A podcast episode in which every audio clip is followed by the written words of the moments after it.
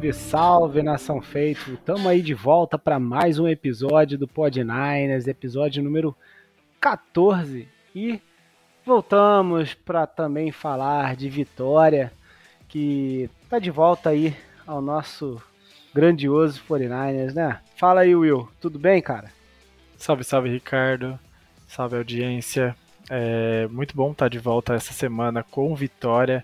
É, antes de tudo, eu queria mandar um recado, caso ele esteja ouvindo, ao nosso amigo Alan, que veio aqui tirar a zica na semana passada. Ele falou e cumpriu, falou: Eu fui o causador, eu estou voltando lá para tirar essa zica. E aparentemente a zica passou. Então agora, o Alan, se você estiver ouvindo novamente, a gente se vê depois do Super Bowl, porque aqui você não volta para não trazer nenhuma maré de azar novamente. Já tiramos a zica e vamos com tudo que, que temos mais uma semana aí de, de muita alegria pós-vitória e um, um jogo muito importante. Ah, é isso, né? Resolveu nossa vida aí o Alan com a, com a visita do episódio passado. Levou a caveira de burro que ele tanto falou, levou embora. E vencemos, né? Vencemos. E vencemos pesado, né? Vencemos, vencemos bonito, bem. Vencemos bem, gostoso leve, né? Aquele, aquele final de semana leve, que chega na metade do jogo você já tá tranquilão. Tarde não, vai. Terceiro quarto. Terceiro quarto, é. Após pós intervalo ali, o jogo ainda estava meio, meio truncado, então ficava aquela expectativa, puta, a gente volta com a posse, vamos ver como que o ataque vai vai, vai engrenar. A gente sabe que o Kyle Shanahan é especialista de, de fazer o time produzir nas primeiras posses, então a gente já estava com aquela expectativa, mas não tão rápido, né? Então, que bom que, que parece que, as, que os astros se alinharam e as coisas estão tomando o rumo que deveriam estar tomando depois daquele, daquele percalço. Vide semana 6 em diante. Isso aí. E cara, vamos lá, né? Antes da gente entrar na nossa pauta, vamos fazer a boa de sempre aqui, falando aí do, da enquete, dos comentários da galera, beleza? Então, cara, enquete aqui. É, se depois né, da Bay a gente engrenava novamente até o título. E a galera, de uma forma geral, tá bem confiante aí. 71% dizendo que sim, que a gente vai com tudo, vai até o final. E 28%, aí 29% quase, falando que a gente tá na lama. Mas esse 20, Uhum. Esses 29%, pelo menos por, por um jogo, estão enganados. E é isso que importa. é, e aí, né, falando aqui também os comentários da galera, deixados aí nos últimos episódios, no último episódio, né? O Paulo Afonso mandou aqui, ó, agora vai, barra foi, com o nosso Zé Cabine na sideline.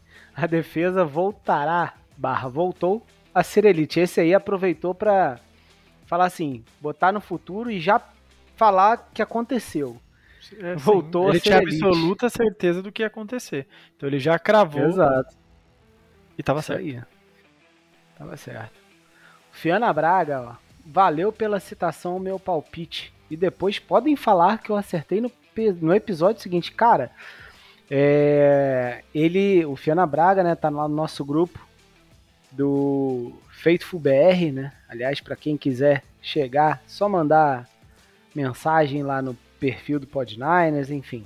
Tem link também no, no próprio Spotify pro, pro grupo. É, ele fez lá uma previsão que era tipo assim, placar 35 a 9 é, ou 35 a 6, alguma coisa assim. 35 a 6. É, 6 sacks, é, quatro interceptações, enfim. Seis né? sacks, três interceptações. É, foi, foi esse palpite. É, e, e ele praticamente não acertou tudo, lógico, mas foi não muito cravou. próximo de, de tudo, né? Grande, grande, por favor, continue fazendo palpites Acho... ousados e gostosos. Mihel Alvarenga mandando aqui, ó, confio tanto nas nove vitórias que pus grana grana no Shanahan, coach, coach do ano. É. Ah. É, é um, um palpite ousado, mesmo que eu acho que o Shanahan vence, vence os nove jogos. A gente sabe como que o prêmio funciona, assim como a gente sabe como funciona o prêmio de MVP, que é só para quarterback e tal. O prêmio de treinador do ano é muito voltado a, a um treinador que não era dado como a grande expectativa do time dele ser aquela grande potência na temporada e conseguiu elevar o time a outro patamar. Em termos ah. gerais, né? Há exceções. Então, vamos ver. Eu acho que um 9-0, claro, um time performando como, tá, como performou contra o Jaguars, é bem possível. Mas tem Demico Ryan, tem Dan Campbell aí na, na disputa, que também é bem curioso, né? É. O exemplo disso aí é o da, da Bowl, né? O Double é, o Devil. Devil. É, o Brian ano passado, né, que Giants, fez um, né? um trabalho, né? É, exato, fez um trabalho legal nos Giants ano passado. Eu, pessoalmente, acho que ele não merecia. Não pelo, por não ter feito um trabalho bom, ele fez. Mas, assim, não foi um trabalho tão, assim, é, brilhante, né? O, os Giants tiveram vários derretimentos aí na temporada também. Então ele fez. É, é bem que você falou, né, cara? Era esperado algo que tá acontecendo essa temporada e ele conseguiu fazer uma coisa um pouco melhor, né? É, do que se esperava. A, a, previsão do Giants ano passado era muito de top 5 é, posição do draft Pick, seguinte. É. E ele acabou levando o time para playoffs com o Daniel Jones de, de quarterback titular. Tentou elevar o nível esse ano e derreteu o time porque o, o Daniel Jones é isso. Você pede pouco para ele, ele não te entrega quase nada, mas você ele também não entrega paçoca. Se você quer um pouquinho a mais para poder vencer jogos, ele espalha tudo e o time também perde. Então, foi essa a dificuldade que ele encontrou lá. Mas, voltando ao assunto do, do técnico do ano que envolve o Shannon, o Shannon deveria ter ganhado ano passado.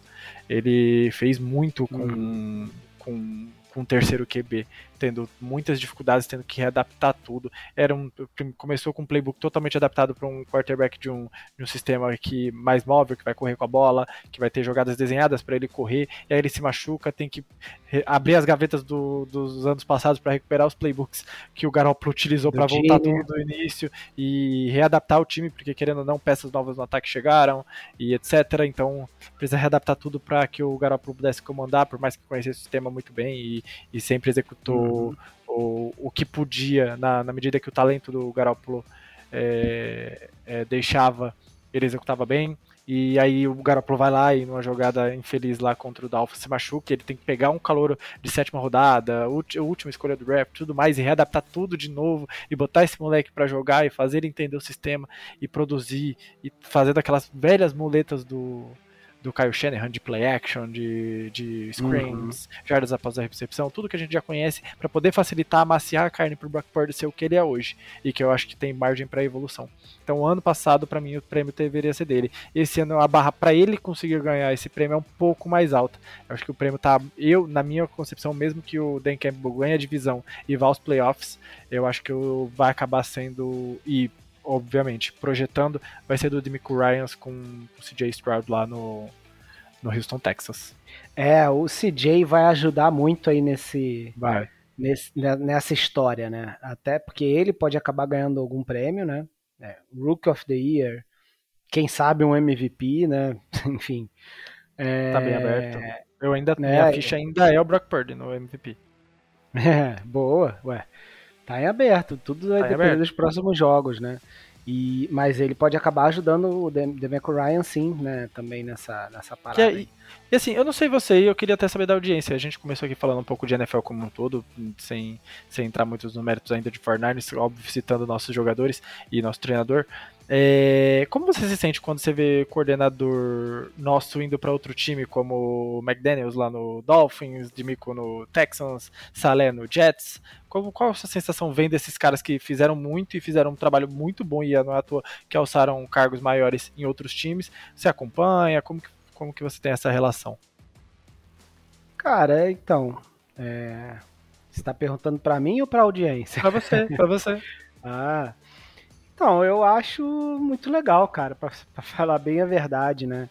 É, eu, lógico que quando tem, você tem caras como o Saler, que, pô, fizeram, fez o trabalho que fez, Depois o, o Demeco Ryans, que já estava um tempão no time, também fez um belo trabalho. Já no primeiro ano e no segundo ano, pô, melhor ainda. Você sempre quer que esses caras fiquem um aninho a mais, né? Principalmente o time estando nessa janela, nessa tal dessa janela de Super Bowl aí, precisando de pouquíssima coisa para chegar lá. Então você quer manter esses caras para para ver se chega a nossa vez, né, de levantar a taça. E aí você libera o cara, né? Mas a gente sabe que não é assim que funciona, né, cara? A oportunidade nem sempre bate é, duas vezes de forma seguida. Então, no primeiro ano do Demeco, por exemplo, ele já, ti, já teve entrevistas para head coach e acabou Sim. ficando, né, segurando é, para o ano seguinte, fez todo o trabalho que fez, chegou na final de conferência de novo e aí é inevitável, não tem como, né? Pô, eu nem, nem gostaria de segurar, de segurar esse cara, porque ele merece, né? Essa oportunidade. E parece que ele tá fazendo um trabalho legal. Pô, ele e o front office já escolheram um cara aí que é o CJ Stroud, que tá todo mundo na liga falando, né? Tá fazendo um Sim. belo trabalho. Eu queria aproveitar para tá dar fazendo... um beijo pro Nick lá no grupo, que ficou perturbando o grupo inteiro, mandando vídeos do Bryce Young na, Bryce na, Young. na intertemporada. E eu falei lá, falei, não vai ser o QB que você espera. O melhor prospecto desse draft na posição de QB é o Cedric Stroud. Não é querendo falar, mas de QB eu entendo, né? Então. e, enfim, cara, eu, eu, acho muito legal, né? Ele tá fazendo um trabalho bom lá em Houston. É, tentando levantar a franquia, né? Uma franquia que, pô, até poucos anos atrás teve numa é, numa final de confer... na semifinal de conferência, né? E pô, depois decaiu demais e enfim, tá precisando desse levante, né? O Salah, por outro lado, cara, tinha tudo para estar tá fazendo um bom trabalho também, com a vinda do Aaron Rodgers e etc. E Peças eu, eu importantes, um bom draft. Fala eu aí, até falei no grupo que era, que era um dos meus desejos de ver nessa temporada, e eu achava muito impossível, e agora eu acho impossível, talvez até pelo contrário, era ver de Michael Ryans e Salé disputando um jogo de playoff. Imagina Jets é. e, e, Texans. Talvez não nesse Doideira, ano, talvez né? que vem, se eu, vamos ver como que o Aaron Rodgers volta.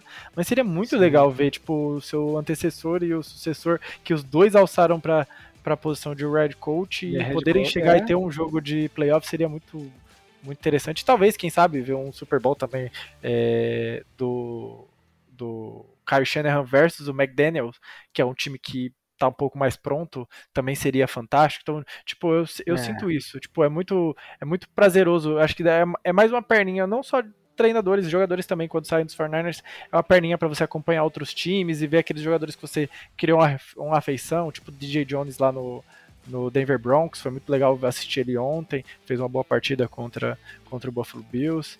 É, por isso que eu perguntei. É muito, muito interessante ver essa, é. essa esse braço do, dos 49ers em outros times e Sim. criando essa cultura, porque parece que enraiza a cultura do Shanahan de, de como gerir um vestiário e, e os seus coordenadores e ver isso se espalhando pela NFL é muito interessante. Sim. É, fica aí o, o ponto de atenção para o Sala, né, que com toda essa situação, é, muito, muita gente falando né, aí sobre isso, que ele tá meio que morrendo abraçado com o Zac Wilson, né, cara? E não sei se ele tá certo, se ele tá errado. Não tem muito o é, que fazer, infelizmente. Só sei que é, então, não sei se ele tem uma outra solução nesse uhum. momento. Mas ele tá apostando aí suas fichas no Zac Wilson até que o Aaron Rodgers volte. E, cara, é isso, né? Desejar que que ele dê sorte para o Zach Wilson não, não implodir mais o time do que já está implodindo, né? Fez alguns jogos até sabe. decentes, mas no geral é. não dá, né, cara? O Zach Wilson é o Daniel Jones Sim. que acha que é o Mahomes. Ele é exatamente o mesmo protótipo do, do é, Daniel Jones. Ele é meio arrogante, ele, né, velho? É, e, mas, e passa a bola displicente, se empolga demais. Fez um passe fantástico no jogo agora de, de domingo contra os Raiders e depois lança uma interceptação. Ele é meio, meio zureta das ideias. Enfim, meio acho que a gente já se postergou sobre a NFL. Acho que a gente pode ir. Terminamos os recados? Vamos lá então. É porque a gente entrou num, numa coisa, acabou, e fomos né, indo, a gente tá, às vezes a gente vai no flow, é, faz parte da... da... É, ainda mais Ó, agora que o time tá empolgado, a gente quer falar bastante. Isso aí. O Diogo Neto aqui mandou um sobre o Chase Young, né? Perguntando se ele veio para ficar de vez, né? E se a gente podia fazer alguma engenharia para renovar com ele. Cara, eu acho assim, é, o, o front office é bom de contrato, de reestruturar e tal. Nesse momento, nosso cap não tá, não tá, não tá bom. A gente tá, acho que devendo aí alguns uhum. milhões. É... Mas se eu não me engano, ele tem quinto ano, não tem, Will? Não tem. Não? Tá. O Washington Commanders não ativou a cláusula e como não a gente ativou. do contrato, a gente não, não tem direito de, de tem ter que resolver isso ano que vem, né? É até por e... isso que o Commanders trocou ele agora nessa entre safra. Então, então assim, vai depender de, de que contratos aí a gente consiga ou não reestruturar. Lembrando é, eu, eu... que a gente já fez bastante isso esse ano, então Sim. não sei, cara. Eu acho difícil a permanência dele se a gente conseguir vencer o Super Bowl. Se a gente vencer ah, o Super Bowl, é. ele não fica. Eu acho uhum. que a gente uhum. vai até entrar num loop de poder dar uma, uma ajeitada na casa, aproveitar que o Brock Purdy ainda vai estar em contrato de calouro, então a gente vai talvez né? se desfazer de duas peças ali com o título Super Bowl, a gente dá essa, essa aliviada e já reestrutura, sem, sem precisar se reestruturar daqui três anos, por exemplo, ganha o Super Bowl, fica com todo mundo. Quando for para renovar com o Brock Purdy, você vai precisar reestruturar tudo e aí provavelmente você entra no limbo. Então, se ganha é. o Super Bowl, você já se desfaz de alguns jogadores que estão com o ciclo fechando, talvez George Kittle, Trent Williams. Trent Williams, alguns jogadores desses vencendo o Super Bowl, tá, galera? Para fazer já a reestruturação com o contrato de calor do Brock Purdy e aí, aí adquirir algumas aí outras peças para você no, na free agency por troca e tudo mais, readapta com salários mais baixos para quando vir a renovação do Brock Purdy ele poder renovar com folha suficiente com jogadores bons com contrato sem precisar renovar. Então, Exato. Eu acho que é um bom equilíbrio. Caso a gente não vença o Super Bowl, aí, aí eu, fodeu. Eu, eu acho que o front office vai fazer uma movimentação para tentar permanecer com o Chase Young, sim. Para ser bem sim, sincero. Vai e ser vai uma ser... movimentação complicada, desculpa, complicada, que vai ter exigir alguma engenharia ali salarial, mas eu acho que seria, e de, óbvio, dependendo de como ele terminar a temporada, é, claro. desempenho, lesão, etc. Exatamente. Terminando bem, fazendo bons playoffs, e se não vencer o Super Bowl, eu acho que os Fernandes vão tentar se mover para tentar manter ele pelo menos mais três anos. É, eu acho bem possível, né? E, e aí, né, eu gosto muito dessa sua hipótese aí de vencer o Super Bowl, né? Uhum. Em termos desses contratos, porque se, se, de cara você tem que resolver o, o Brandon Ayuk, né? Então, você vencendo o Super Bowl, é o que você falou, você abre um espaço aí de uns dois ou três caras que estão mais, né, já na idade aí. Caiu, check. Exato, de querer. Ganha já... não, não, tanto mais. Tem um salário, né? alguns Sim. jogadores você vai precisar remover, não vai ter. Não tem muito para onde correr. Enquanto não vencer, eu acho que os Fornells vão no limite do cap até onde o cap Sim. deixar. É, e depois ver se como que paga essa conta. Mas no é, momento que vencer, eu acho que a reestruturação vem pesado e quanto antes melhor. Sim, tô de acordo com isso aí. É, e o último aqui, o Vitor Brandão mandou, ó, pra mim tem que mandar o DC o DC embora. Mas o Vitão já estava revoltado com, com o Steve Wilkes desde os últimos três jogos. Agora, com certeza, ele está mais em paz aí com o nosso querido Zé coordenador Cabine. defensivo, Zé Cabine. Ex-Zé Cabine, né? Agora o, o, o, senhor Agora Zé, Zé Sideline. Exatamente. É esse aí. Isso aí, Will. Então vamos que vamos, né, cara? Vamos, vamos pro episódio. Pro, vamos pro episódio.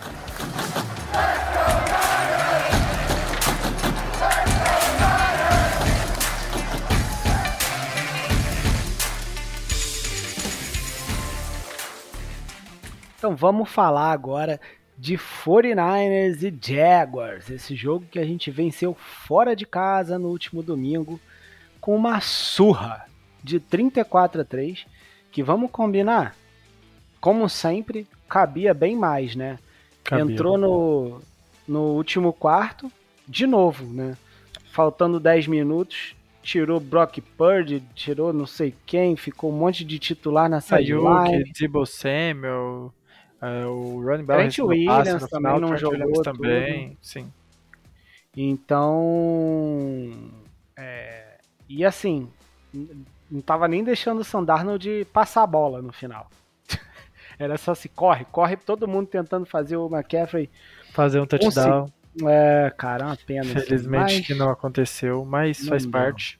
Faz parte. É, eu tenho até a take que eu, eu sinto, tá? Eu preciso rever esse lance para ter absoluta certeza, mas eu acho que o Kyle Check não queria entrar na endzone quando ele recebeu aquele passe. Ele tentou parar na linha de um jardas, o cara deu o teco e ele deitou na endzone. É, é fato que ele foi empurrado pra endzone. Eu não sei Sim. se ele. Se ele, Porque ele lá, foi, ele... ele... foi tão lento pra bola ali na linha de uma jarda que pareceu muito que ele ia parar ali e ficar parado pra, pro cara trombar nele e ele cair. Só que o cara trombou na direção da endzone. Na porrada é. ele caiu. Só que eu também não, não vou cravar que foi essa intenção, né? Não dá pra cravar a intenção. É. Mas eu, eu tive essa, esse feeling na hora. na hora que eu vi o Brock Purdy passou, passando a bola, eu achei que era o Christian McCaffrey na hora. Eu falei, bateu o recorde. Aí eu fui ver, era o 44. Eu falei, por que passou a bola pro Kyle check na end zone já? Tá muito cedo pra, pro touchdown. A gente podia gastar mais relógio ali, por mais que seja na empolgação. Eu já tava. Quando os 49ers fazem o, o touchdown com. com. com o Debo Samuel para mim eu já tava na expectativa do, do touchdown do Christian McCaffrey. Eu já, uhum. já tinha uhum. esquecido o jogo. Para mim já tinha vencido. Eu falei, putz, eu só quero agora a campanha pro Christian McCaffrey bater o recorde. Porque eu já tava, eu tava com o tweet pronto para fazer. Então uhum. eu já tava nessa expectativa. É, e não aconteceu, infelizmente, mas assim, empatou o recorde, né? Ele ainda é o detentor do recorde, ah, ele é isolado. Mas ele tá ah. ali, o recorde é dele também, então acho que ele não ficou tão, tão triste, não. Ah, ele, ele até zoou. Até tirou um barato, sim. É, falou que ele é horrível mesmo. ah, cara. E aproveitando, falando de Christian McCaffrey, como é bom. Beleza, numa parte do jogo ali o. O, o Kyle Shanahan demorou um pouco para voltar a utilizar o Christian McCaffrey correndo. Demorou, eu acho que ele deu uma biticada ali no jogo terrestre, um, principalmente acho que no meio do segundo quarto. Mas que bom que ele não largou de vez o jogo terrestre, não ficou naquela. Talvez porque o jogo também foi facilitado pela defesa, a defesa ajudou muito o ataque permanecer em campo, né? Tirando o ataque dos, dos Jaguars várias vezes de campo. É, mas que bom, ele usou mais o Christian McCaffrey, voltou, até o Elijah Mitchell teve, teve alguns snaps. A gente estava precisando voltar essa, essa frequência de jogo corrido com consistência contra uma defesa que defende bem o jogo corrido. Sim, foram 144 jardas, cara, é, totais corridas, né? O, e em 30 carregadas. O, o McCaffrey, cara, ele teve 95 jardas é, corridas, assim, quase 100, só correndo com a bola, entendeu? Em 16 tentativas, média de 6 quase. Então realmente foi um jogo corrido é, bom, né? Finalmente a gente voltou a ter essa. Quando, cara, quando entra no nosso jogo corrido desse jeito, é muito é difícil, difícil É muito difícil. Porque você começa a, a, a abrir espaço onde não, não conseguia antes e mesmo quando não abre espaço, né? Pro passe ali, a própria corrida tá entrando, então fica muito difícil, né? E isso aí, cara, também, né? Acho que vale dizer, acho que é uma consequência bem direta aí também, óbvio, né, da volta do, do, do Dibble e do Trent Williams, né, pro time. Então, pô, você vê aquela jogada que o, que o Trent Williams é, vai conduzindo, né, abrindo a porteira pro, Maca, pro, pra McCaffrey? É, ou, pro, ou pro Dibble, pro Dibble. É o do TD, é o do TD. Do, do lado esquerdo, e o cara foge dele. É, o cara tentando achar um espaço para voltar, sair do, da, do raio de ação do Trent Williams para tentar é, fazer alguma cara. coisa. Mas é, deve ser desesperador ver o é Trent fantástico. Williams na sua direção. É, eu, eu falo que eu tenho um sonho, eu, eu, acho que eu falei com num tweet da, da Daniela Kowalski, acho que é Kowalski, uhum. lá do, do Twitter, tesouro dos Fernandes, do esportismo. É, é o meu sonho um dia uma jogada desenhada pro Trent Williams correr. Duas jardinhas, que seja, três jardas. Primeira para três, primeira para quatro ali na linha do, do, da pra, pro gol, né? Primeira para quatro na linha de. Oh, primeira pro gol na linha de quatro jardas. Nossa, que dificuldade. Quer ver se os caras vão tentar parar ele? É, não, ele atropelando todo mundo. Passando por cima de, de geral. Eu, eu lembro, acho que tem uma jogada que ele alinha, acho que ano passado, que ele alinha de fullback e, uhum. e ele sai para bloquear e sai atropelando todo mundo. Eu queria uma, uma vez a bola na mão dele e ele sair correndo só pra ver o que, que dá. É, quantas vezes o Shanahan chama corridas pelo meio que não dá em nada? Não custa.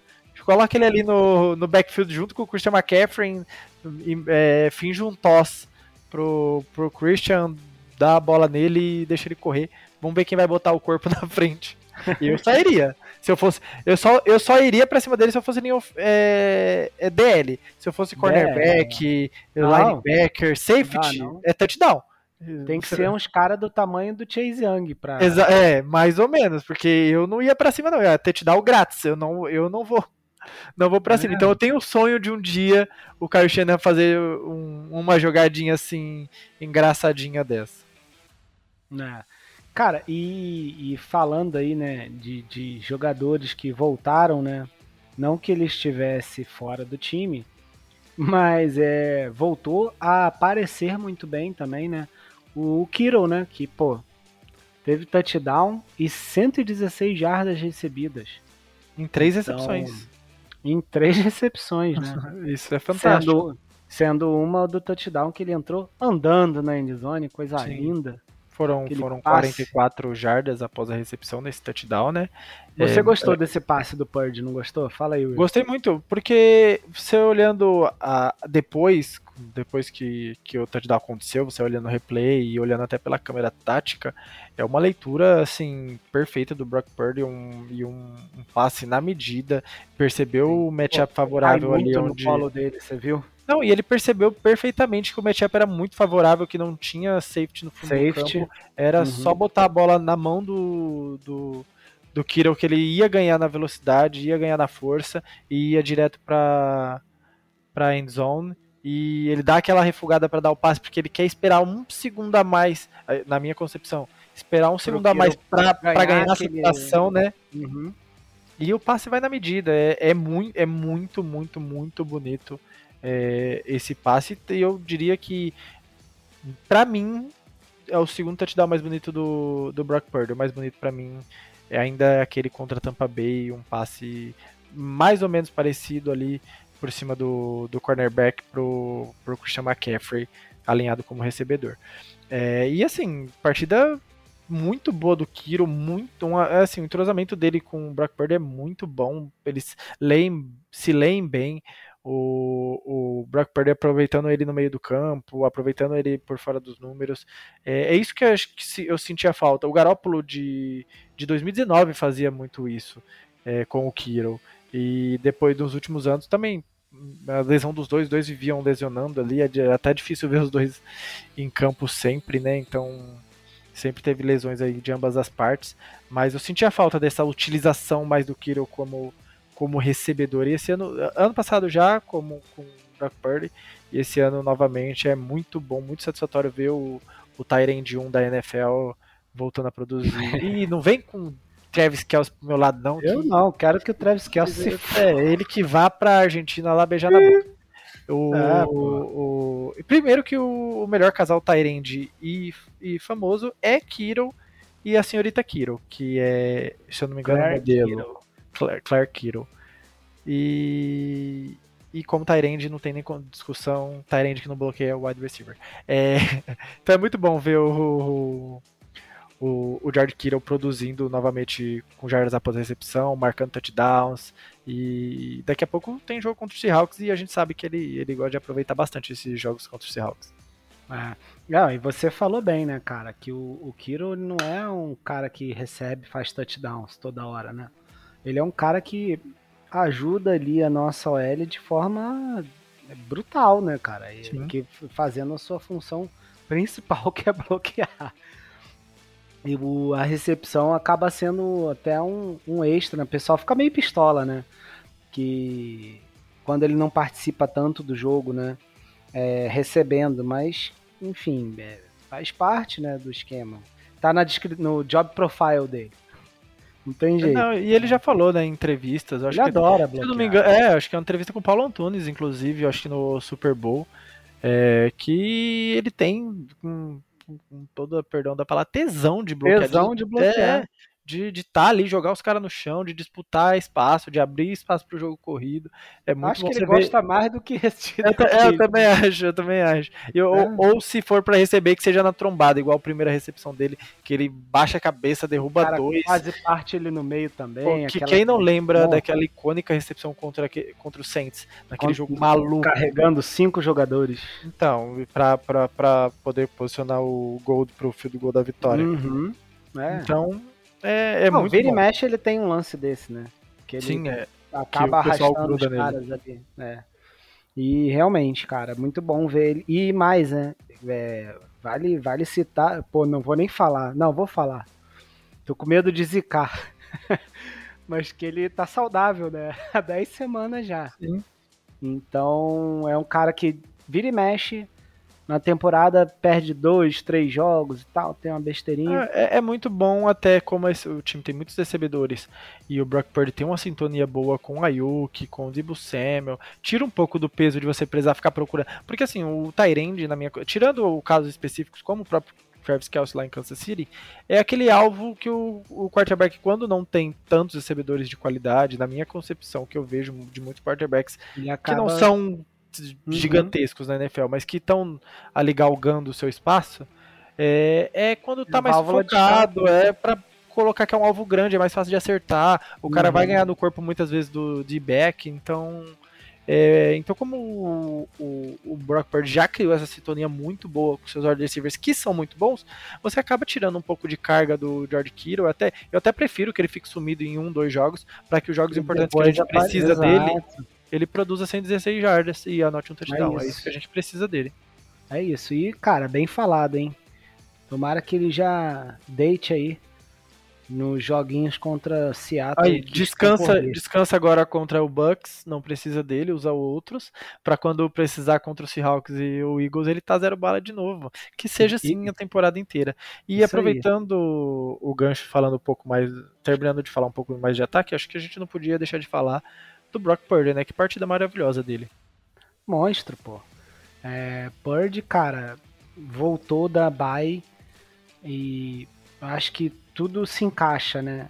o descanso, que foi muito importante, né? como a gente falou no outro episódio, a gente pegou times é, que estavam em, em bye, então a gente foi meio sacrificado, né? Nesses dois jogos aí e tal, e a gente teve o descanso, a gente teve a volta de jogadores importantes, que, que a gente acabou de falar, Trent, Williams e Debo Samuel.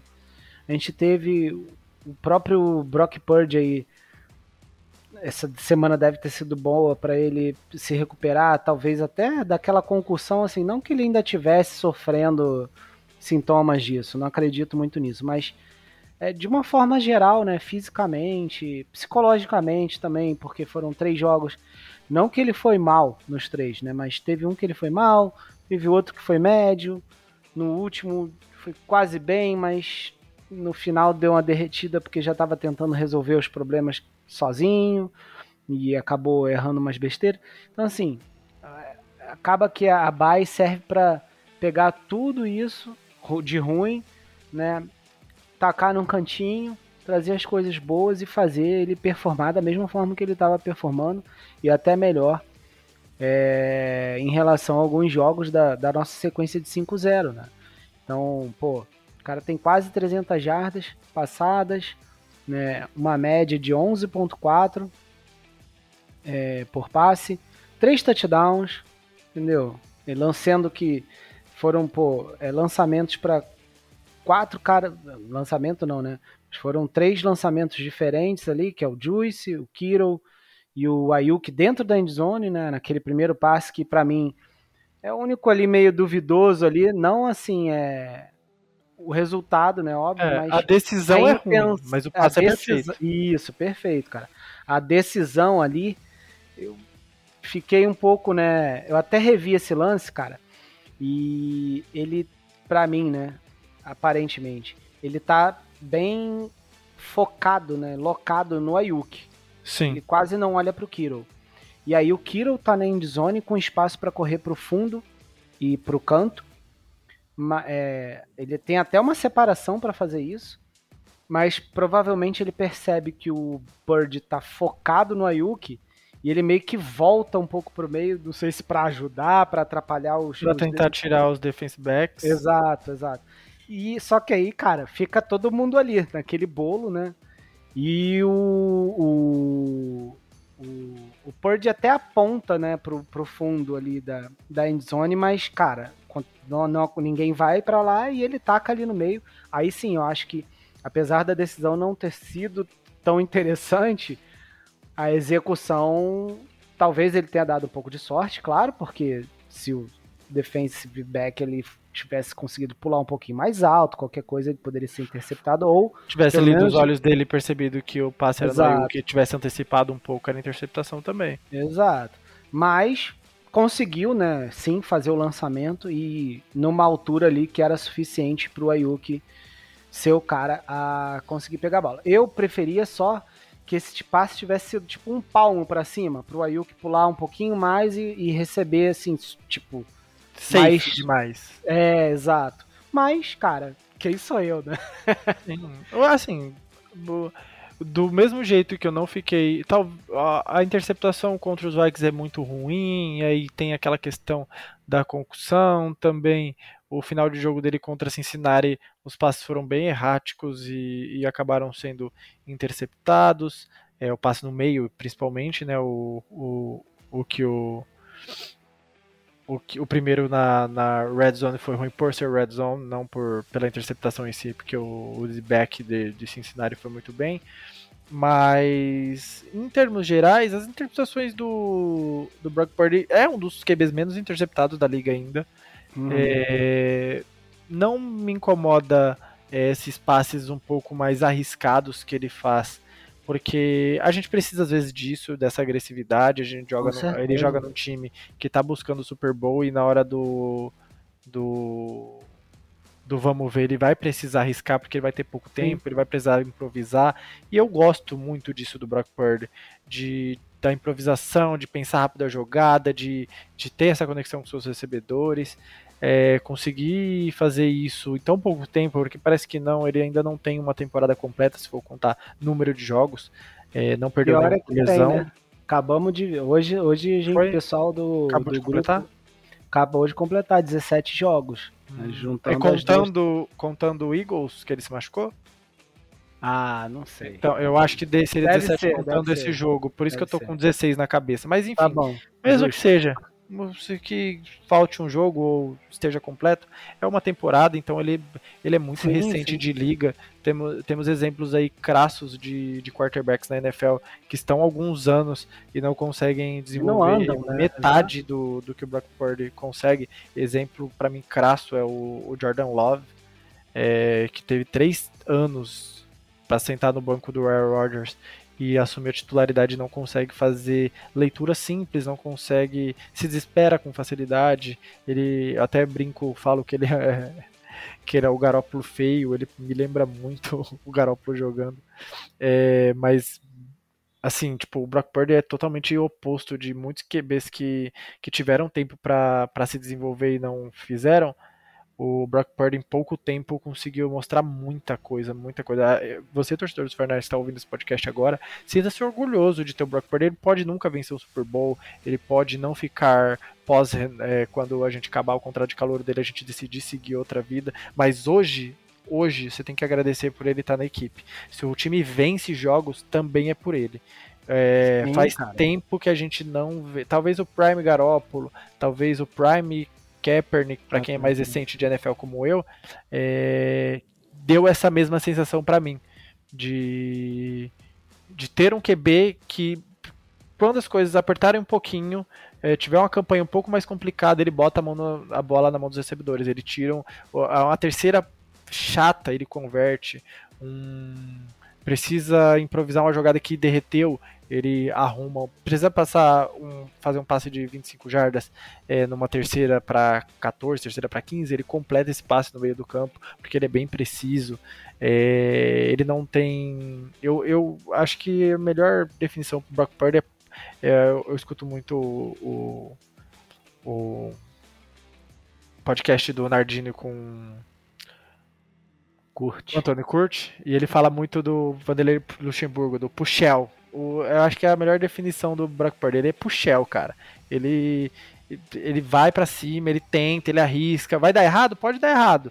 Mas não é por falta de tentativa e não é por falta de confiança de acreditar que aquilo vai dar certo. Então por isso que eu tenho muita expectativa pro, pro ano do Brock Purdy. É só se manter saudável, o elenco se manter saudável junto, que, que esse time vai longe, o Brock Purdy vai ter ótimos números, vai brigar pro MVP até o final da temporada. Ele, inclusive, cara, vamos, vamos só lembrar, né, que o Alan, que esteve aqui com a gente, já cravou, vou relembrar essa frase, porque ela é importante. Que a frase a... do Caio Shanahan brasileiro, Alan É, isso, isso aí. Que a diferença ali entre o Purdy e o Montana termos de né, estilo e tudo mais, e do que pode, né? É quase inexistente. Então, a gente já Essa frase tem, é muito boa. A gente já tem o Gold, né? O novo Gold. e é isso, assim, é. A gente brinca e tal, mas é, no grupo, nossa, o tanto de pescaria que, a gente, que eu faço aí daquele grupo, ah, eu não aguento não. É, falando do Você também causa lá com, com, com os Ah, cara, tem que causar, né? Não pode, não pode nem falar per, que os caras já estão. Tá, ah. Aí é, não dá. é o mundo polarizado que a gente vive, né? Não tem o que fazer. Então, cara, é, quando a gente tira um pouco a brincadeira, né? Pô, só tem realmente o que você falou, só tem que agradecer que a gente tá hoje com esse QB aí, que é um cara competitivo, novo, tá saudável depois de uma lesão grave, é, tá jogando muito, teve três jogos aí, uma sequência com problemas, mas não só por causa dele, né? Muito pelo contrário, ele foi um dos problemas, assim como vários outros que existiam no time. E dos, dos menores problemas. Da... Exato, exato. Dos dois lados da bola. Então, é, é um cara que tem tudo para continuar dando certo. E eu vou falar uma coisa que, assim, é, eu falava muito ano passado ainda.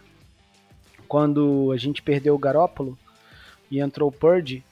Aí teve um, dois, três jogos e tal. Pô, só alegria. E muita gente ainda ficava, pô, mas será que vai para os playoffs? Será que dá para isso? Será que dá para aquilo? Eu vou repetir o que eu falava naquela época porque eu acho que isso não só não mudou, como está cada vez mais assim concreto, né? O Purge não deu nenhum motivo é, forte para a gente desconfiar dele. Exatamente. entendeu? É, é o contrário. Ele só dá motivos para a gente cada vez acreditar mais nele. Né? É, jogos é, duvidosos, até o Mahomes tem para mim. Inclusive, Exato.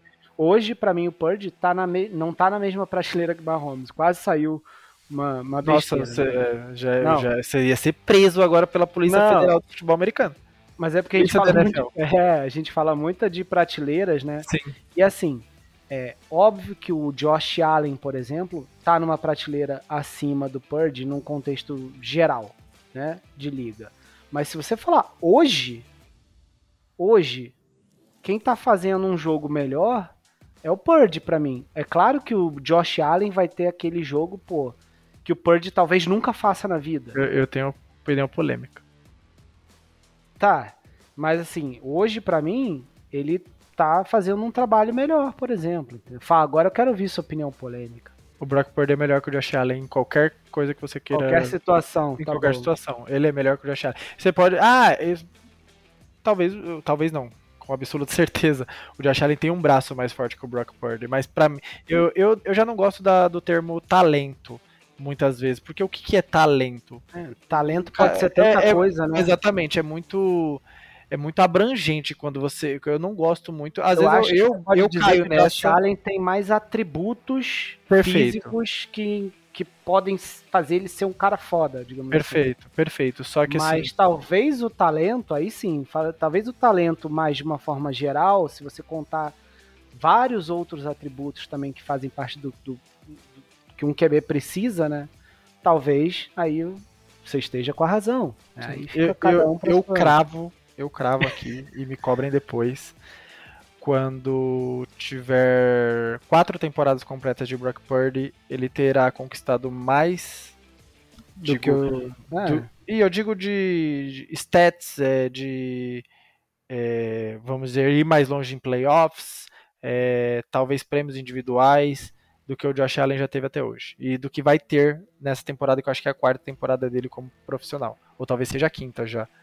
É, e eu tenho, eu tenho absoluta certeza disso. E vão muitos falarem: ah, mas o Brock Purdy tem um time. Desculpa, o time que o, o Bills tinha. Talvez esse ano começou a derreter um pouco por causa da defesa envelhecida. Sim, é um time mas... elite. E as duas primeiras temporadas dele é muito fraca. Muito ruim. Então, como QB, se você tivesse, tivesse que hoje, e eu falo na tranquilidade de ser um torcedor dos Fortnite, eu poderia torcer para qualquer time. Se eu tivesse que escolher um QB, eu não teria dúvida que eu escolheria o Brock Purdy e não escolheria o Josh Allen, porque o Josh Allen é super estimado. É, eu, nem, eu nem acho que essa questão de ser super estimado, tá? Não, não vou nem. Pra mim, não vou nem colocar muito isso, mas assim, é, esse negócio do 8 ou 80 me incomoda um pouco. Muito. Eu, eu prefiro ter o cara que é consistente, pelo menos para mim é isso que o Brock Purdy tem mostrado, é, uma consistência muito grande. E, pô, essa temporada aí lá veio para mais um jogo com 30 pontos, etc. É, do que o cara que, pô, vai fazer um jogo espetacular e no outro jogo ele não vai jogar mal. Ele vai ser bizonho, entendeu? Que é o 8 ou 80. Então, eu, eu já não gosto muito disso. É, e por isso que, tipo, hoje pelo menos eu botaria o, o Purge aí na frente do Allen, né? Ou numa prateleira, digamos, diferente da do Allen. Mas sei lá, né? Eu acho que se pessoas que não torcem pro 49ers ouvirem a gente, algumas pessoas aí. Queriam vão... me prender, muito provavelmente. mas, mas eu, tenho, eu tenho essa opinião antes de conhecer o Brock Purdy. O Josh Sim. Allen, para mim, ele é muito hypado desnecessariamente. Para mim, eu, tem muita gente que fala que o que o Lamar Jackson é o running back que passa a bola. Para mim, isso cabe muito mais pro Pô, Josh Allen é. do que pro, pro Lamar Jackson muitas vezes. O Lamar Jackson também não é o, o primor de QB. Ele tem seus defeitos. Por mais que seja o meu QB preferido, que é o que eu mais gosto de ver uhum. jogar fora o meu time, é, o Josh Allen ele é muito mais um, sei lá, um Derrick Henry que passa a bola no fundo do campo do que qualquer outra coisa. Eu acho ele muito porra louca e eu não queria ter um QB desse que é viva pela, pela big play e morra pela big play. Não, não faz é, bem nem passar herói, o né? do torcedor. É. é. Enfim, é isso, né? Mas QB é isso, cerebrais acima de QBs com braço forte.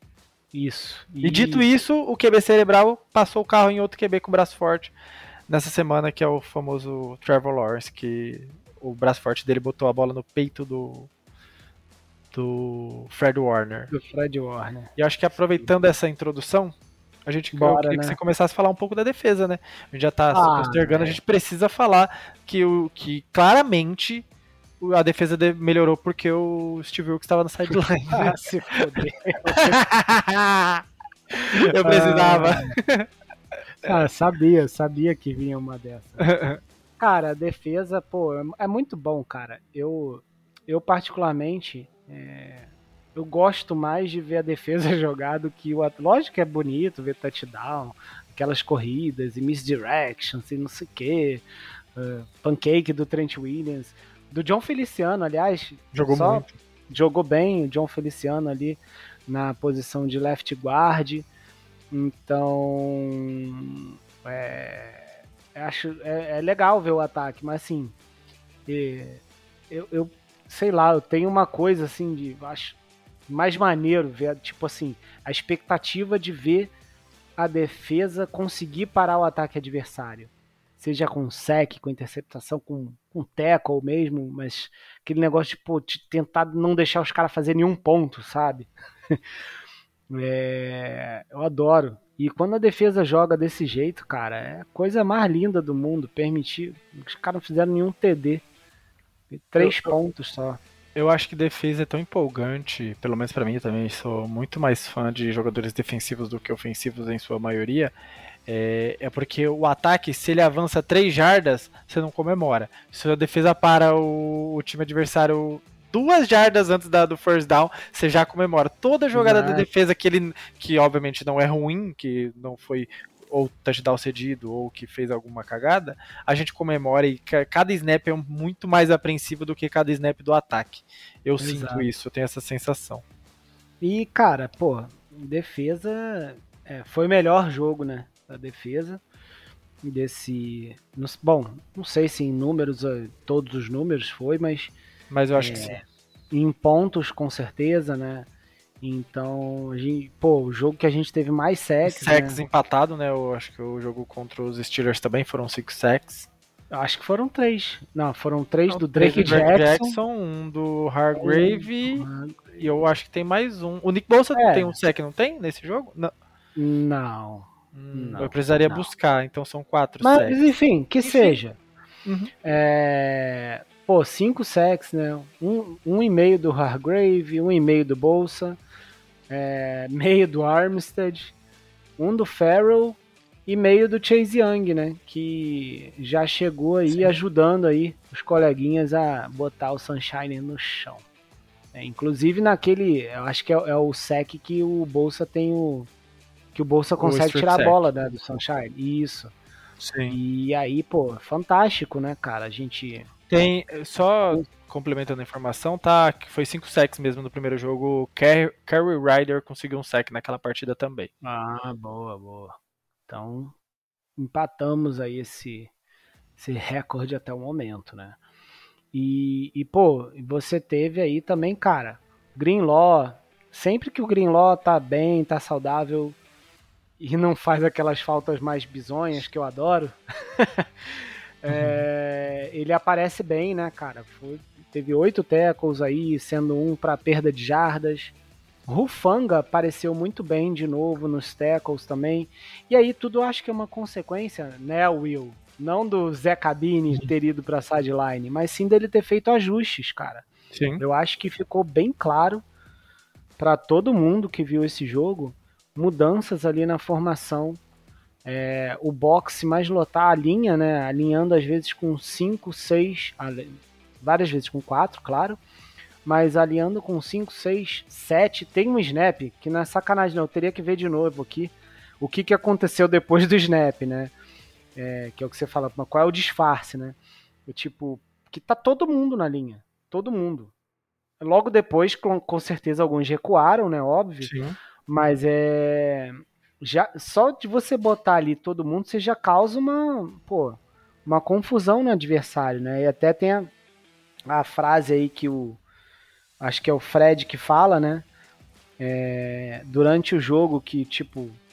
Não, os caras não sabem o que estão fazendo. Aí o jogador do Jaguars responde: É, você tá não certo, sabe. a gente não sabe mesmo.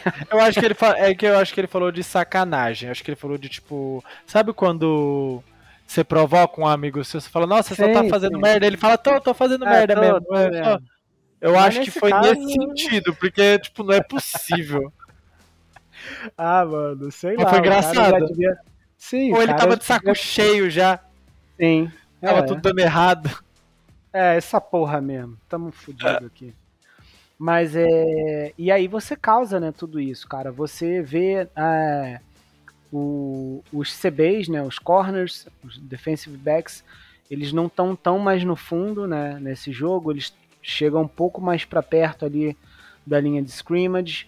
Você vê o Fred Warner alinhando junto com a linha em vários momentos.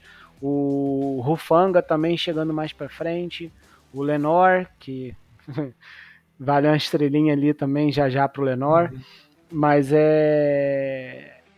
Apesar de não ter tido tanto. Pô, ah, tem um até que eu te mandei o print, né?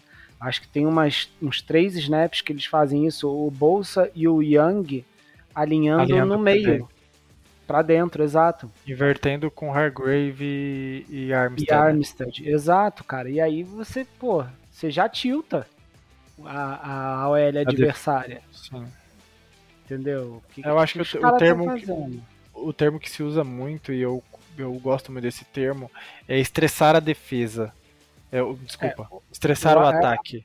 É, a OL, é, então, né? Pode ser para os dois. É, sim, você sim. fazer esses disfarces, fazer esses, essas confusões mentais no time adversário com novas formações, com novos desenhos táticos, com, no, com novos jogadores que você não está esperando em determinadas posições, é, deixa o, o, time adversário estressado, sem, sem muito saber o que, que vai vir dali. E isso causa um, a NFL é um jogo muito rápido, ao mesmo tempo que ele é demorado no seu, na sua totalidade de três horas, é, ele é muito muito rápido. Uma fração de um ah, segundo é. É, é, é tempo perdido demais. Então, um segundo de dúvida que o QB tem, porque ele não sabe quem vai vir em cima dele, ou com um segundo de dúvida que a, já chegou. a linha ofensiva tem, ou a pressão chegou e já foi tudo para as cucuia, né? Então, Sim, e, é, é e muito gente... bom ver isso novamente. Sim, e a gente conseguiu, assim, eu não vi é, muito movimento, assim, pós-snap, né, o stunt, né, que é aquela troca mesmo de posição, é, isso eu não, acho que eu não vi não. tanto mas é só o fato desses alinhamentos serem já algo novo, diferente e, e ter uma variação disso tal durante o jogo, só isso já causou o caos que precisava para acabar com a OL dos Jaguars. Entendeu? É que não é lá essas coisas, não, de OL, né? É uma é das 10 piores, né, da, da NFL. Mas é, é aquilo que eu também acho, né? Tipo, ah, se o seu adversário é fraco, vai lá e mostra que ele é fraco mesmo, né? Não que o Jaguars seja um time fraco, não. Era um time que estava 6-2, tá? Mas é, se a gente tinha uma vantagem de DL versus OL dos caras, é, a gente soube usar e de forma fantástica, entendeu? É, acho que todo mundo apareceu bem aí, né? O Warner, inclusive, tendo interceptação, muito bastante tackle também. E. Bateu cara, recorde. Acho que ele entrou no top 3 ou top 4 da franquia com. Não, ele é o top 2, né? Em tackles realizados. Na história ah, essa da, estatística do, do eu nem sabia. Eu acho que ele, ele agora é... é o top 2 em tackles. É... Acho que tá atrás do Patrick Williams. Willis. é doideira. E, e, ele tá com três interceptações na temporada. É, tá empatado com mais dois linebackers aí entre. É, tipo assim, os linebackers que tem mais interceptações. Né? Não é muito comum ter. Então, ele tá nessa briga aí. E, cara, e aí vai, né? Destaque positivo para Greenlaw, o Fanga, que também teve sua interceptação, né? Ele é, quando, ele chega, quando ele chega mais para frente, ele é muito mais produtivo. Né? A verdade Sim, é essa. Quando ele não marca o fundo do campo, né? Exato. Ele é, não tem jeito, cara. É, acho que já tá claro, né? Acho que já tá na hora de testar ele, de é. cornerback. Quem sabe? Imagina se ele vira um de, cornerback. De, do slot. É. Mas, nossa, imagina, velho. Ah, Faz um improviso ali. Quem? Não sei. Nunca, nunca se sabe. A gente tem o. O, o Calouro Brown para poder testar de safety. Sim, é verdade. Eu, eu que, é porque assim, o time que tá. Por mais que a gente não estivesse ganhando, mas tá, tá bem alinhadinho, tá bem desenhado as coisas por lá, não, tem não também se mexe muito. Tentar, é, não Mas, dá pra tentar lá, também muita loucura, né? Em um jogo que nada estiver funcionando, vale o teste, não, não, não é loucura. Eu queria até complementar antes da gente passar para falar um pouco do próximo jogo, falando da defesa. Assim, eu, a gente teve a discussão saudável, claro, na, no, no, episódio passado sobre a influência de estar na sideline ou não. E, e assim, eu tenho ainda minha opinião sobre como isso interfere e tudo mais, mas é óbvio que, que não é isso que fez a defesa performar bem, não foi ele descer da cabine, por mais que eu ache que isso interfira em 1%, em 10%, em alguma porcentagem da, da, da coisa, não, eu não consigo tirar não, o peso Eu acho que tem disso. seu valor. Não, Sim. acho que tem valor. Mas Tanto eu não consigo pra... negar. Perdão. Não, vai, vai. É, eu não consigo negar que, que tem tantos fatores. A Bay influenciou muito a presença do Chase Young na linha. Isso é um fator assim, eu acho que para mim se for declarar o maior fator para a defesa ter performado tão bem nesse jogo, é a presença do Chase Young ali na linha. É, ele uhum. produz sem quase tempo de treinamento, sem tem um entrosamento ali com o Nick Bolsa, mas é, ainda para conhecer um pouco dos seus dos seus companheiros para saber as raias que cada um vai correr para poder é, chegar no QB adversário. Teve várias Já vezes. gera, que... né, uma preocupação muito maior. Sim, você, e você via ele chegando junto, tem aquele sec quase que, que foi computado, acho que meio para meio pro Hargrave, uhum. meio pro, pro Nick Bolsa, é, que chega os três em cima do, do Trevor Lawrence. Então, Pô. tipo, ele tava sempre ali. Então é muito bom ver, ver isso no, no San Francisco 49ers. Voltando a gente conseguir sacar o QB. É, com certeza, cara. E fica aí também, ó. Pode falar. Hum. Não, vai lá. Tem uma estatística que eu não sei se você sabe que o Nick Bolsa é o jogador que mais tocou no quarterback adversário entre os pass rushers. Ele é o que tem mais QBs hits. Sim. E com uma é, vantagem ele, ele tá... pra cima do segundo. Ele tem 16 QB hits contra 11 pro segundo colocado. Não lembro quem é o segundo, acho que eu eu acho que é alguém do Baltimore Ravens, mas agora não vou lembrar com exatidão. É... Então, ele tava chegando. Faltava só finalizar, porque muitas vezes era ele chegando sozinho, falta, falta o QB tinha uma raia para conseguir escapar do sec. Exato. Tá faltando mais aquela finalização de todo mundo chegar que não, tipo, o Trevor Lawrence não tinha espaço para criar jogadas. Ele não tinha por, por onde escalar. Quando ele tentou escalar o pocket, ele foi sacado. Acho que ele tomou do Hargrave. Exato, é, aí que tá. Então, é essa Agora, que tava faltando. Isso, porque é o que você falou, sempre tinha uma raia para fugir. Cara, desse jeito que eles jogaram agora, vai ficar sem essa raia. Porque para um lado ele vai correr, vai estar tá o Chase Young, para o outro vai estar tá o Bolsa. Se ele for para frente, vai estar tá o Hargrave, entendeu? E o, o braço do Armstead é grande também. então, cara, é agora assim, vai ser ruim, cara, para escapar. A gente fala bastante de, de Nick Bolsa, vai falar bastante de Chase Young, mas o Armstead vem fazendo uma boa temporada. Sim, ótimo. Uma ótima temporada. Vai finalizar mais jogadas agora, talvez, com, uhum. com a presença do Chase Young, então tem, tem um bom número de, de tackles aí já na temporada. Tá por mais que a gente não esteja tão bem contra o jogo corrido como outrora, vem participando bastante. Acho que teve meio sec nessa partida. Então acho que é outro jogador que vai ser muito, muito importante agora com a adição do, do Chase Young, que ele deve subir de produção novamente. Sim. E cara, queria deixar uma estrelinha também aqui positiva pro Embry Thomas, que fez uma boa partida, tá? Inclusive, e uma estrelinha com... negativa para pro ah, pessoal da sideline e pro Caio que invadiram. Arrombado. É um arrombado. Buchanan. Mano, eu, o pior. Como, mas eu vou falar, na hora que ele que sofre o fumble, eu jurei que alguém tinha tocado ele. Eu tinha certeza que não ia valer. Eu, eu falei, tá correndo, beleza, para comemorar lá na endzone, adversária e tal. E aí depois mostrou o replay e ninguém tocou. Aí eu falei, putz, touchdown, até postei no Twitter rápido, touchdown Ambry Thomas, milagre aconteceu, fechem as, uh, parem as máquinas. E aí eu olho o juiz botando a bola na linha de 20, na mão do Brock Purdy, no, na mão do, do, do Braindell pra fazer o snap, e eu falei, no que que tá acontecendo? Já recuperamos a bola? Um sidekick? O que aconteceu? Que eu não entendi. e aí eu fui ver, não valeu nada. Tuitei tudo à toa. Porra. Mas, pô, foi, mas foi Cara, engraçado, pelo menos. Ah, velho, Até com raiva. O que aconteceu, porque, eu fiquei... Assim, pô, tudo bem, né, cara? O jogo tava vai. Fácil. Se bem que o jogo ainda, ainda não tava, né? Não, é, tava depois 20, né? o Dibo fez o touchdown. É, é tava, tava tranquilo, né? Mas assim, pô, não, não pode. Isso não pode acontecer nem a pau, velho. Entendeu? É, enquanto não Mas tiver entretenimento. tem que ficar na... Ah, mano, isso me deixou puto na hora, velho. Porque eu já fico eu, eu pensando assim, num jogo sério, num jogo que precisa é. de ponto, faz uma porra dessa. Imagina é a tragédia. Pensando por esse lado, eu ia ficar bem pistola, porque o jogo tava tranquilo em termos gerais. Isso aí é uma. Assim.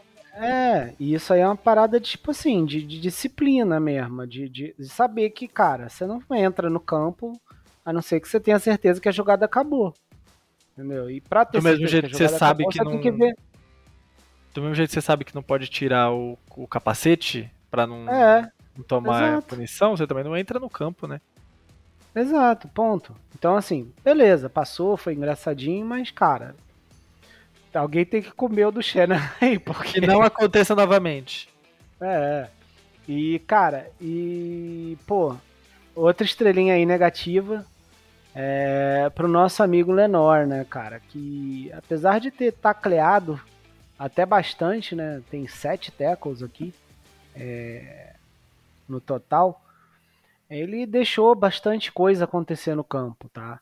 Ele foi, tipo, o Lawrence teve papo de 118 de rating contra ele. Né? Ele deixou, uhum. tipo, sete recepções e cento e poucas jardas. Entendeu? Então, assim, ele foi mal na cobertura. Ele foi mal é, contra o jogo aéreo. E ele foi testado como níquel não foi, não, não, não foi legal a experiência. É, é, o Alan cantou essa bola, né? Que se ele fosse fosse mudado de posição, tirado de outside, ele sentiria uhum. dificuldade, né? E o Ambry Thomas, que a gente tinha medo de outside, foi bem. Foi e bem. Ele, ele por dentro teve muita dificuldade. É, é, valeu o teste. A gente tava falando de testes, né? A gente era bom pra gente saber o que a gente tem ali. É até num jogo mais simples, né? Que não teve tanta dificuldade. É, mas infelizmente ele não não, não passou no teste. Não passou no teste. Reprovado. Reprovado, é. como diria o seu Madruga. É. E, e, cara, o, eu vou dar outra estrelinha aí. Cara, é difícil. Pô, vamos que a né? gente tem. A gente tá, mas você. É não, mas tem que falar, cara. É a constelação? É, é, porque é o seguinte, quando. Quando vai mal, a gente mete pau em todo mundo. Não, e não é só isso. Quando um jogo desse, pô, 34 a 3, pô, a defesa para mim foi perfeita. Sim. É, apesar dos, de qualquer coisa, foi perfeita. Mas tem coisas muito pontuais que em jogos ruins é, pode dar merda federal, por exemplo. É, esse negócio, que a gente já falou, da, da sideline podre, mas aí não foi a defesa, né? Foi o contrário, foi, foi sideline. Uhum. A questão do Lenor é um ponto de atenção aí bem amarelinho aí. E, cara, o, o Chavez Ward, tá? Porque ele foi muito bem, sim, no jogo, na cobertura. Ele, acho que ele não permitiu nenhum passe, na verdade, nenhuma recepção. Então, não dá para reclamar dele, né? Como... Mas ele foi alvo poucas vezes. É, mas ele, ele, ele foi bem. Quando foi, tá, foi na, bem. Cobertura. Tá. Só que, cara, ele é o jogador mais faltoso do time. Entendeu? Ele é. tipo, é. é só nesse jogo foram duas faltas, um contato legal e um pass interference. Então, e todo a, jogo a minha, é a mesma coisa. É, minha preocupação nessa questão é que os, as defesas, os ataques adversários ainda não exploraram ele como deveriam. O pessoal fica tão pilhado de aproveitar o Amber Thomas, o Lenoir, uhum. que tem uma marcação ruim, então tenta explorar essa deficiência. E se eles estivessem explorando o Ward mais vezes, eu espero que Ia ninguém tá do front office do Buccaneers esteja ouvindo isso, porque é obviamente e arrumar não, mas... interference é, caralho. É toda hora, cara. Ele é muito faltoso, muito indisciplinado na marcação. Ele precisa tomar umas chamadas urgentes sobre, sobre esse questionamento, porque ele ganha uma grana, cara. A gente buscou ele na Free Agency ganhando um, uma bala. Acho que o contrato dele é Sim. é de, de talvez 20 milhões anuais, se eu não me engano, por aí. Ele ganha um é, não chega a isso tudo, não, eu acho, mas é, é um dinheiro. Ganha é um dinheiro. dinheiro. Pô, a gente buscar jogador na free agency, ainda mais do, do Kansas City Chiefs, não é sempre sim, não é simples. É. Então, e, e pô, ele é um cara que, pô, ele é um cara bom, entendeu? Só que ele precisa ser mais disciplinado. E lógico que você pode aí argumentar, ah, mas a zebra, não... cara, foda-se, a zebra pô, vai ser zebra. Desculpa, é. mas o, jogo, o time fez cinco faltas, deu 90 jardas, quase, quase um campo inteiro de falta de novo. Isso não pois dá. Pois é, não dá. E é isso, né, cara? Acho então, que a gente então, resumiu fica... bem. A gente, a gente deu estrela bastante, né? pra todo mundo. É pra tirar um pouco também da saudade das vitórias. Fazia tempo que a gente não vencia. é... A gente deu estrela para quase todo mundo, seja estrela cadente, seja estrela cudente, porque teve gente com dificuldades. Então agora a gente vai falar um pouco sobre o, o próximo jogo. Vamos dar uma pincelada rápida também. É um jogo, não diria difícil. É... Esse jogo contra Tampa Bay é o reencontro, né? Nick Bolsa versus Baker Mayfield, como diria Nick Bolsa. É, ele falando Baker, eu não, eu não consigo, eu não vou, eu vou sonhar com ele falando Baker. Tem maturidade, não. É, não tenho, zero maturidade. E curioso, né? A gente sabe do desempenho do Dick Bolsa contra o Baker Mayfield já na última vez que eles se encontraram. É, se, se eu não me engano, foi quando ele tava nos Browns? Ele, ele chegou a enfrentar quando ele tava foi, nos Rams? Nos Acho que não, né? Nos não, Rams nos ele não enfrentou, né? É, foi só nos uhum. Browns. É, e teve aquele jogo da bandeira lá no, lá no estádio dos Browns e tal. É, esse jogo vai ser em Tampa Bay? Esse jogo vai ser em casa, meu querido. Ser, ah, graças a Deus, eu tô. Desculpa, eu tô atolado de trabalho, estou um pouco avoado para a próxima semana. Ainda preciso estudar pro, com mais atenção as predicts do próximo jogo. Mas, cara, é um jogo bem curioso. Vamos ver como que a defesa vai novamente se portar contra o jogo terrestre. Como que, o que, você espera desse Tampa Bay aí para enfrentar a gente? Cara, então, é um time mediano, né? Acho que, como você já meio que falou aí, acho que é um time que tá 4-5, né? Vem de vitória. Mas é. A gente estava até comentando mais cedo, né? É horrível, tipo, horroroso em nada, mas também tem nada ali que chame atenção de verdade, né? Então a gente deve ver um Baker Mayfield ele tentando explorar o meio do campo. Então vai ter que ter atenção com isso, né? O Mike Evans, um cara que teve 140 jardas mais ou menos, se eu não me engano, no último jogo contra os Titans, que também não vale de grande coisa, mas é um, um recebedor perigoso. É, mas e uma OL melhor do que do que a OL que a gente acabou de enfrentar, né, Sim. os Jaguars. Então, mas assim, é um time mediano que a gente não deveria ter medo. Mas a gente já teve, acho que a gente já teve a nossa gente tá cota. calejado, né? Exato de, de, de times que a gente não devia ter medo porque a gente devia passar o carro. Então, é, acho que o primeiro ponto de atenção aí é não entrar de salto alto, óbvio. Acho que a gente não vai mais fazer isso. Não, não considero que a gente tenha feito. Acho que foi tudo um grande é, conjunto de fatores que fez a gente perder aqueles três jogos, tá? Mas é é um time que a gente tem tudo para é, conseguir nossa vitória. Né? Não tem nenhum, nenhum estatística, né, o quesito aí que a gente possa dizer que Tampa seria melhor do que os 49ers, nenhum assim, de forma geral, né, gente? É melhor do que os 49ers, então, é, enfim, acho que a vitória é, pode ser facilmente construída se a gente começar o jogo das, da forma que a gente começou esse último, né, contra os Jaguars, ou seja, e que a gente começou os cinco primeiros, né, é, conseguindo pontuar. Eu diria os seis primeiros, né, porque o jogo contra os Browns desanda do meio para frente, né, a gente começa sim, muito sim. a partida. Até o fumble sim. do Christian McCaffrey a gente estava muito bem. Sim, exato. Então, assim, é não, não vejo muito é, muitos sinais vermelhos, digamos assim, tá?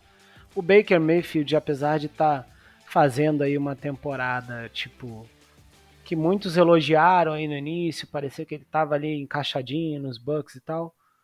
Cara, é, continua sendo no geral um time 4-5 e sem, sem grandes brilhos, entendeu?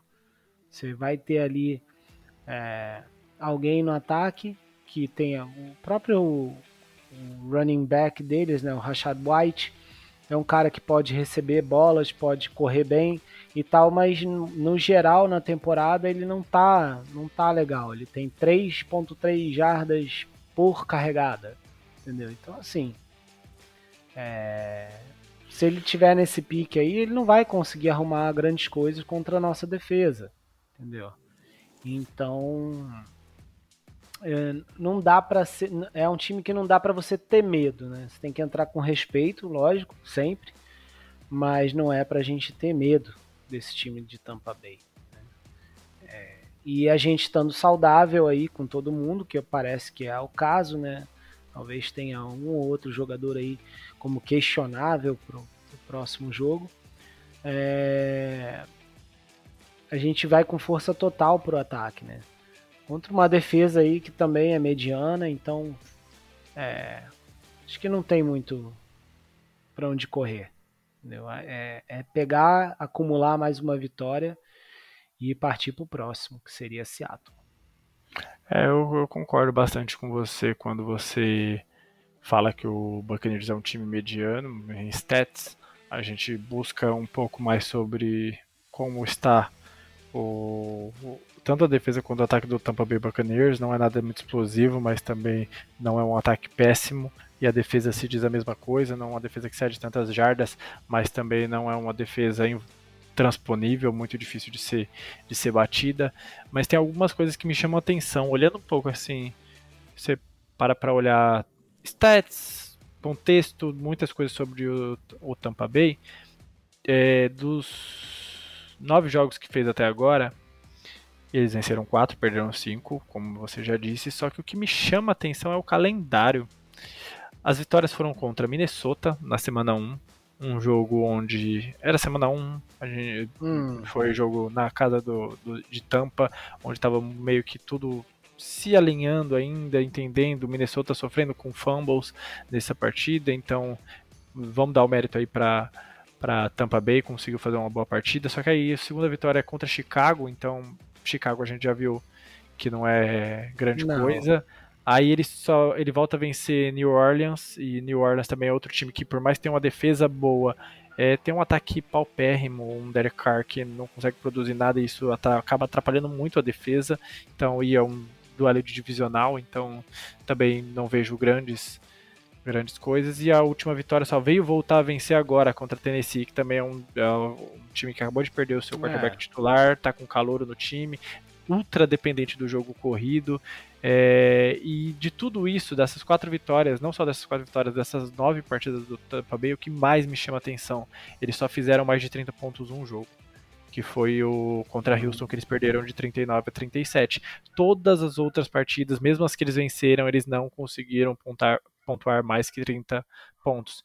E a gente sabe qual a nossa capacidade de conseguir fazer isso. A gente já fez isso é, das nossas seis vitórias, eu acho que em cinco, né? Acho que só uma a gente não pontuou mais que 30. Quinta, é, o, qual foi? Eu não lembro quanto foi o, o o, não, toda, todas. A, Todos foram de 30 para frente. Todos mais de 30 mais. Então todas as nossas vitórias foram com mais de 30 pontos. Estava eu estava tentando lembrar o quinto jogo foi contra Dallas, foi, foi bem mais de 30 inclusive. Então, pensando, olhando para isso, é uma chave grande é conseguir manter o ataque como está produzindo, como talvez na minha concepção é, melhor ataque da NFL em termos gerais. Empacou ali é. num momento tal, mas os times que têm campanha melhor que, o, que os 49ers, eu acho que é muito mais pelas defesas do que pelos ataques. Eu acho que o ataque dos 49ers ainda é o melhor da NFL, na minha concepção. Sim. Então, eu acho que um ponto. É... Pode falar, pode falar. Não, pode falar agora, eu que, que dei uma travada aqui. eu acho que um, um talvez, cara, seja mais um jogo é, de ver o nosso ataque contra a defesa deles do que o ataque deles contra a nossa. Acho que a nossa defesa vai dominar, tá? Basicamente, Sim. o ataque deles. Mas a defesa deles talvez apresente alguma resistência ali. É uma defesa que tem 16 takeaways. É, é, a, é a primeira Isso daí eu não sabia, né? tava vendo aqui. É a primeira em, em Red Zone. Touchdown. Defendendo, é, a Red Zone? defendendo a Red Zone, cara. Então, isso pode ser um problema pra gente. Né? A gente tem ido bem na Red Zone, tá? Mas é. Não sei, né, como vai ser contra um time é, como esse, né, que é o melhor defendendo a Red Zone. Então, se a gente tipo tiver problemas com isso e começar a, a deixar de fazer touchdowns para conseguir apenas field goals, pode acabar sendo um jogo mais chato, né? Mas é, vamos ver. A gente, é, nosso time é, é, o sexto em touchdown na red zone. É, então é, foi, vai ser um confronto interessante. Foi curioso você sentido, falar né? sobre, sobre a defesa de Tampa Bay, por mais que ela tenha números medianos, tirando a parte da red zone que você trouxe muito bem, aí essa estatística, É, a defesa também tá, tá sempre mantendo os jogos abaixo de 30 pontos. Curioso.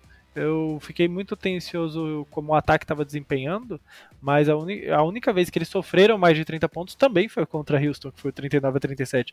Todas as outras a defesa conseguiu limitar os ataques adversários, só que não, não o suficiente para vencer partidas.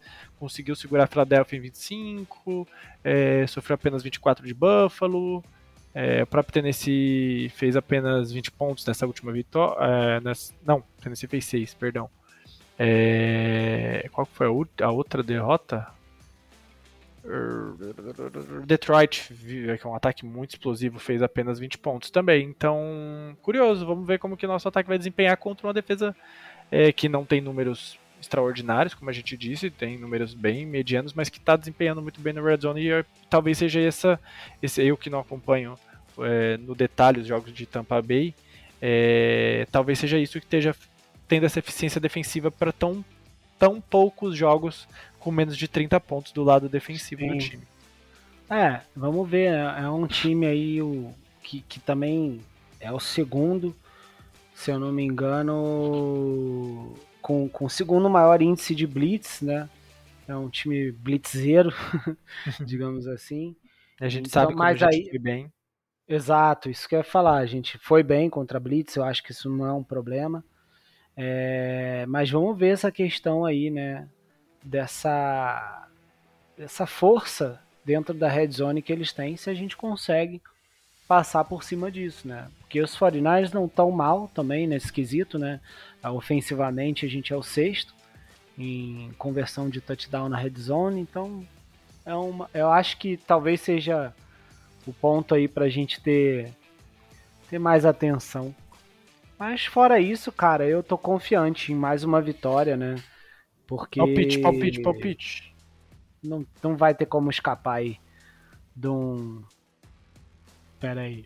De um. 38. é, tô com mania, né, cara? Agora a gente já, já fica empolgado de novo. Sim, é 38 sim, sim. a 11. 38 a 11? Não, 38 a 11 tá difícil, né? 38 a 10, vai. 38 a 10. É, é um placar bem elástico. Eu acredito também num, numa vitória, um bom desempenho. Acho que o, esse é um bom jogo pro Chase Young fazer bons números, mostrar. Já mostrou no primeiro jogo, mas agora um pouco mais dentro da filosofia e, e dentro do, do, esquema tático do, do, do Zé Sideline. É, então acho que a gente vai conseguir limitar novamente o time a poucos pontos. Só que eu vou apostar na mística. Os Fernandes fez uma sequência de 30 pontos três vezes, depois uma sequência de 17 pontos três vezes, e a gente agora vai fazer uma sequência de 34 pontos três vezes. Então esse jogo vai ser 34 a 17. Olha aí, hein? Interessante. Imagina, 34, 34, 34. Que loucura. Aí eu vou falar, aí o toque do Caio Shanahan é oficial. Aí, é oficial. aí a, gente vai, a gente vai ter que conversar sobre o toque de Caio parte 2. Ó, mas eu vou fazer uma mudança aqui no meu. Vou, hum. vou pra 38 não, que eu achei exagero isso aí. 28 a 10. Perfeito. Você... Até porque o Karchner retira o pé. É, vou baixar de 30, vou contar com esse fator da red zone aí que a gente comentou. Vou, vou ter um jogo, a gente vai ter um jogo mais normal. Perfeito. É isso. Tá? O relatório de lesões, temos alguma coisa?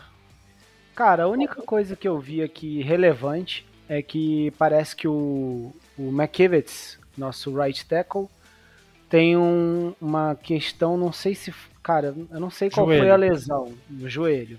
Uhum. É, mas também que não é nada, parece que pareça ser sério tal, uma coisa que vai ser vista dia a dia, tá?